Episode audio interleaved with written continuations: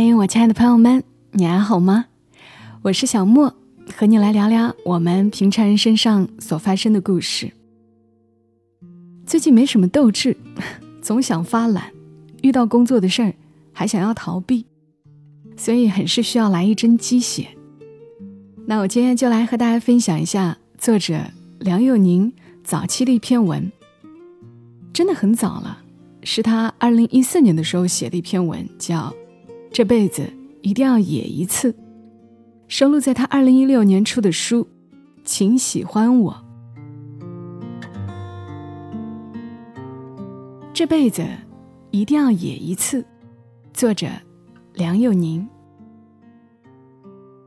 小优是我的一名读者，高考完毕后独自一人来到北京。他在大早上跟我发来短信，称自己到了北京，住在青旅。我跟他回短信，让他好好休息。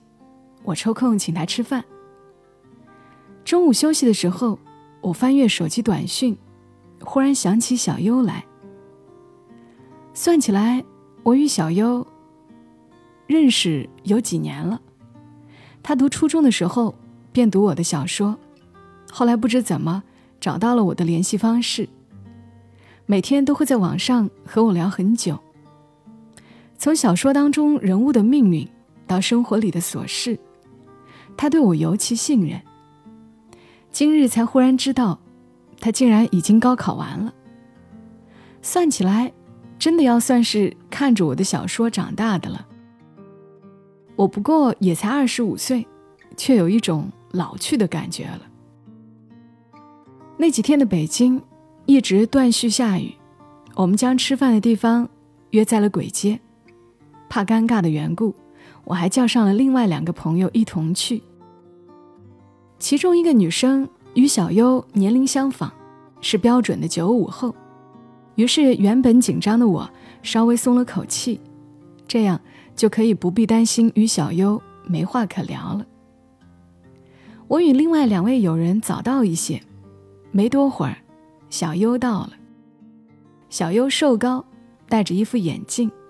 一出地铁站，便认出了我来，冲着我腼腆一笑，根本不像是昔日网上那个话多的小姑娘。鬼街太热闹，吃饭基本靠喊，与旁人相比起来，我们几个显得毫无生气，匆匆吃完，逃也似的走了。走时竟有一种解脱的感觉。有人提议去南锣鼓巷。于是，一行人又搭乘地铁去南锣了。四人就这样去了一间叫“登陆”的酒吧。那酒吧我去过几次，和朋友，和恋人。每次去的时候，心情都不太一样，心境也不同。我问小优考试怎么样，他说不怎么理想。说着，他抓了抓脑袋。我有些不知道该怎么办。一想起来自己考得这么差，觉得对不起父母，不好的大学又不是很想去。我问小优：“那你有什么打算吗？”他顿了顿说：“想去学化妆。”我知道小优一直喜欢一位男明星，做梦都想去见他。于是我猜测，他学化妆一定是为了接近那位男明星。我笑着说。你不会是为了接近你的偶像吧？见小优不说话，我知道自己的猜测是正确的，便又说道：“如果不是自己喜欢的，那就不要一时脑袋发热去做，免得以后想起来觉得后悔。”我有一个好朋友，在圈内算是小有名气的造型师，画过不少明星，依旧赚很少的钱。我们两个常常在深夜聊天，有次不知怎么聊到梦想，那位友人说：“如果不是为了梦想，谁还要留在北京？我们不都是在等一个机会吗？”我将这件事告诉了小优，我说：“一定要想好自己心里想要的是什么，然后再去做。而你心里当中短暂出现的一些想法。”不能算作梦想，充其量是你内心的一种欲望。小优问我：“那你一直想做的是什么呢？”是啊，我一直想做的又是什么呢？我整理下思绪，跟小优讲了自己的故事。早年我读书的时候，有过两个梦想，一个是成为一名语文老师，另外一个则是成为一名作家，写自己喜欢的文章。读高中那年，因为一些原因，我没有继续读下去了。当时我的语文老师跟我讲过这样一句话，他说：“你有本事出本书去啊。”我没什么本事，我家境普通，辍学之后也只能进入一间皮鞋厂做工人。那一年我十五岁，至今再回想起来那段回忆，仍旧觉得难过。我的十五岁。是在饿肚子当中度过的。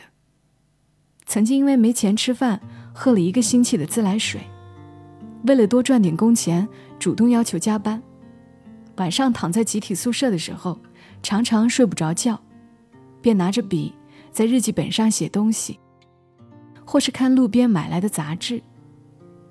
那时候我常常都会在想：完了，我这辈子估计只能这样了，在工厂里面待着。一辈子也看不到头了。人呢，总是对未来充满好奇，幻想高于实际。从十五岁到十八岁，这三年我都是在工厂里面度过的。从皮鞋厂到电子厂，在玩具厂的时候，我是全车间拿工资最高的一个人。那三年我就是这样，从广州到深圳，再到东莞、汕头，以至于现在。我对这几个城市都没有什么好印象。那会儿我刚接触网络，在一些 BBS 上写些小感悟之类的。那时候心中还对未来抱有幻想。二零零七年九月，我从汕头跑到北京找我的一个朋友，我们姑且叫他张吧。张和我一样，高中未毕业，独自一人在工厂。待了三年，然后跑到了北京，在一家市场调研公司做访问员。他得知我还在工厂当中时，略微有些诧异，于是便和我提议，要我到北京来。那时只当是换个地方去生存，却没想到是人生转机的开始。初到北京时，我与张。住在十里铺附近的一个小村子，房间是四合院里的其中一间。我与张一起找到了一份新工作，晚上的时候两个人就去家里附近的网吧去上网。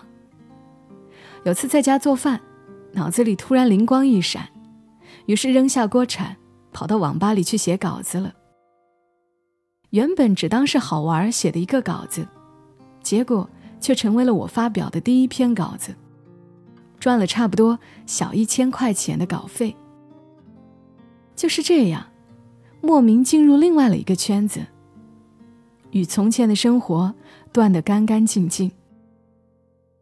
最初写东西的时候，我家里的人是不能理解的，对于我每天熬夜写东西这件事，在他们看来是有问题的，他们甚至在私底下讨论，觉得我写东西写成神经病了。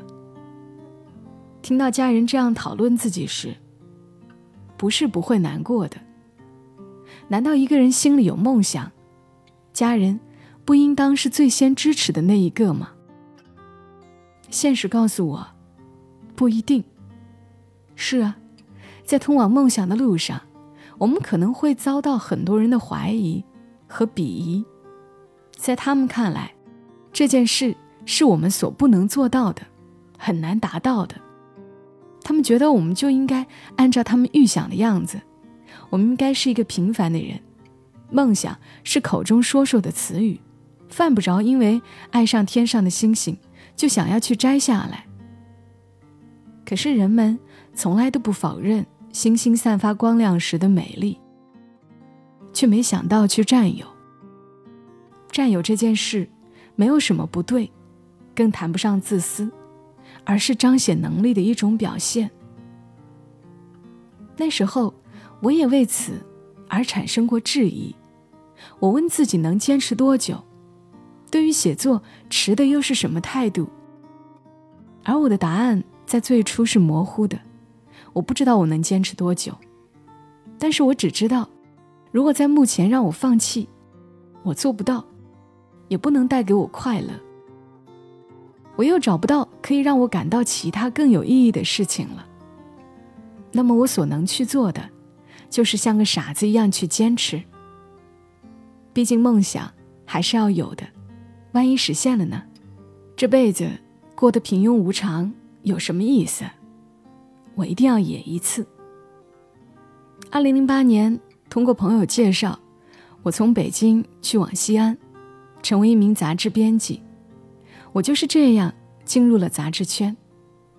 至今想起来，还觉得有些不可思议。后来知道了有一种叫做。相互吸引效应的说法，说的就是你对某件事情感兴趣，为之付出的努力一定会有收获。换句话说，就是你在渴望你的梦想时，你们是相互吸引的，总有一天你们会在一个平行的空间里。而用我的话来讲，就是如果你真的想要去做一件事，只要你够努力，连老天爷都会帮助你。但是前提是。你必须要知道自己想要的是什么。我们不能只站在原地喊这不是自己想要的生活，也不能只喊而不去想要怎么改变。任何事情都是要靠自己去争取，才会改变的。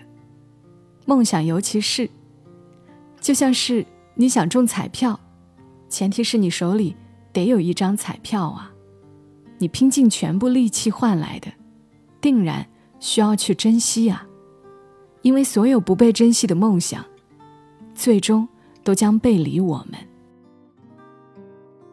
小优说：“从没想到，你还有这样的故事。”是啊，这大千世界滚滚红尘，大街上走过的人们，遇见了，淡漠的看上一眼，都只以为眼前的人平平凡凡，却没有人。能看到这个人背后的故事。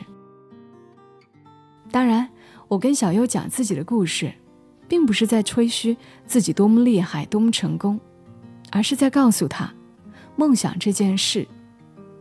我需要承认，直到现在，有时候去做签售，我仍旧会颤抖，总觉得这是一场美梦，稍不珍惜，便会醒来。人是应当有理想的，若不做梦。整个人生都是一场平淡无奇，有了梦就不一样了。这梦将会带我们进入到人生的另一个天地里，会看到先前我们都未曾经历过的生活，一切都变得有意思了。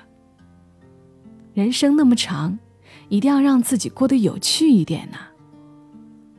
我们总不能等待别人来改变我们所处的生活。任何一条路都是自己走上的，而不是谁拉着你走进来的。在我出版了人生的第一本小说之后，我的家人对我的态度简直是来了个大转变。他们常常以我为傲，觉得我是兄弟姐妹当中了不起的那一个。从前的那些言论都悉数收去，换做另外一种。而我突然好奇，如果当初……我没有选择这条路，而是按照他们给我选择的去走。那么我现在所过的生活又是怎样的呢？也许会比现在好一些，但是总归不会太快乐。这世上还有什么能比快乐本身更有意义呢？所有选择的路都是对的路，所有萌生过的梦想，只要努力，总能实现的。而写作这个梦想对我而言，已经完成了。我的人生需要另外一种走向。当然，我不会放弃写作本身，只是我需要去做另外一件更有意思的事情了。说到这里，我又想起身边的一个小男生的故事，我们就称这位小男生为艾伦吧。认识艾伦的时候，我们一起在 BBS 上面写字。那时我已在一些杂志上发表过一些稿子。艾伦对于我在杂志上发表文章这件事深感羡慕，他常常在 QQ 上跟我说起自己的梦想。他说自己想当明星，唱歌、演戏、当影帝。那时我只当是句玩笑话。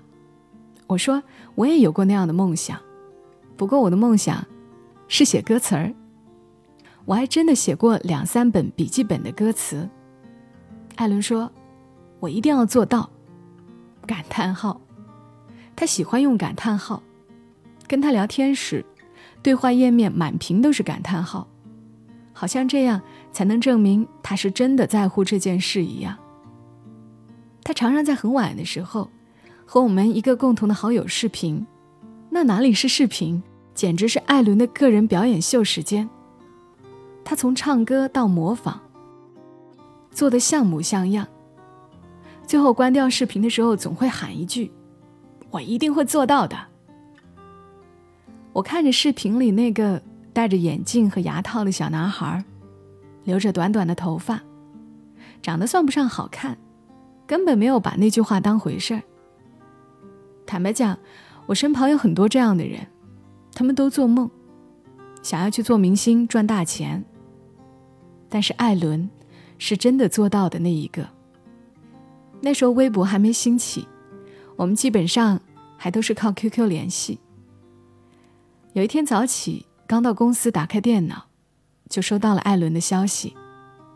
他跟我讲，自己参加模特比赛，获得了最佳上镜奖。我当时心里的第一个想法就是：天哪，艾伦这个小屁孩竟然真的做到了！艾伦是九零后，他年轻，有拼劲儿。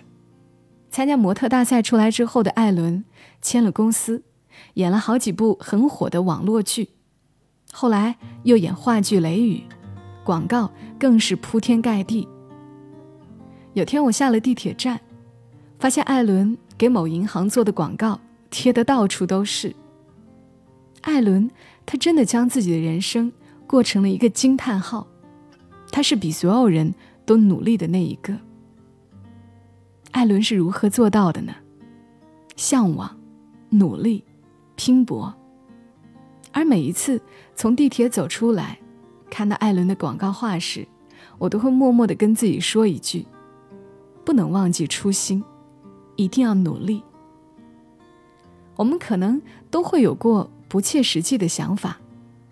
更甚至有时候我们自己都瞧不上，笑自己傻，就这样轻易与他擦肩。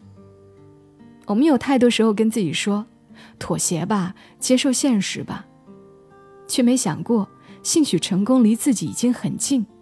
我们缺少的只是再多那么一点点的坚持。在追逐这些梦想的时候，我们可能会遭人怀疑，但是又有什么呢？我们只是没有按照别人想的那样去生活而已。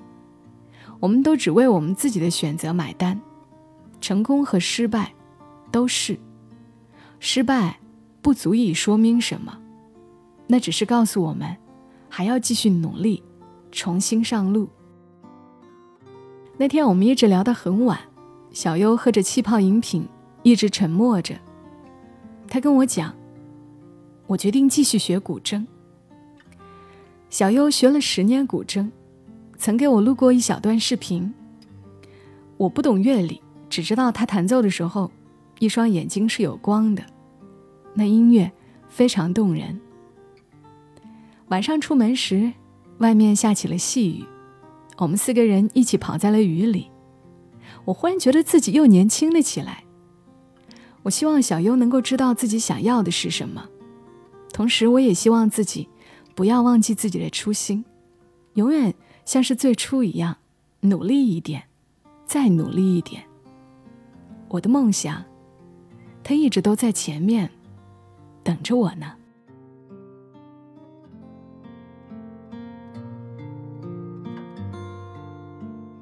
好了，以上是作者梁又宁七年前的文字。其实什么时候说梦想，都不矫情。当然，或许有人觉得说梦想、说理想有点宏大，那我们就说，做自己喜欢做的事吧，做自己的价值观认可的事吧。就我所知道的是，梁月宁这些年做编辑，帮人出版了好多书，自己也出了好几本书。比如说这篇文所收录的《请喜欢我》，还有我之前推荐过的《扛住就不会输》。这两年又勇敢的出来做自己的图书公司。其实前半部分的有些故事，他的一些经历，大家可能会觉得比较熟悉，好像，诶，似曾相识，听过。对，我不止一次在节目当中分享他的文字，分享他的经历，因为我真的觉得，只要在做自己喜欢的事，就可以一直年轻。我们一起加油吧！就像我前两天录了一篇自己喜欢的文字，发到了我最初在喜马拉雅上注册的一张专辑《好声音慢生活》里面。录的时候我就觉得啊，我回到了当初的感觉。我被自己治愈了，好吧，我是小莫，谢谢你听到我，这期声音就陪伴你们到这儿，祝你一切都好，我们下期声音再会。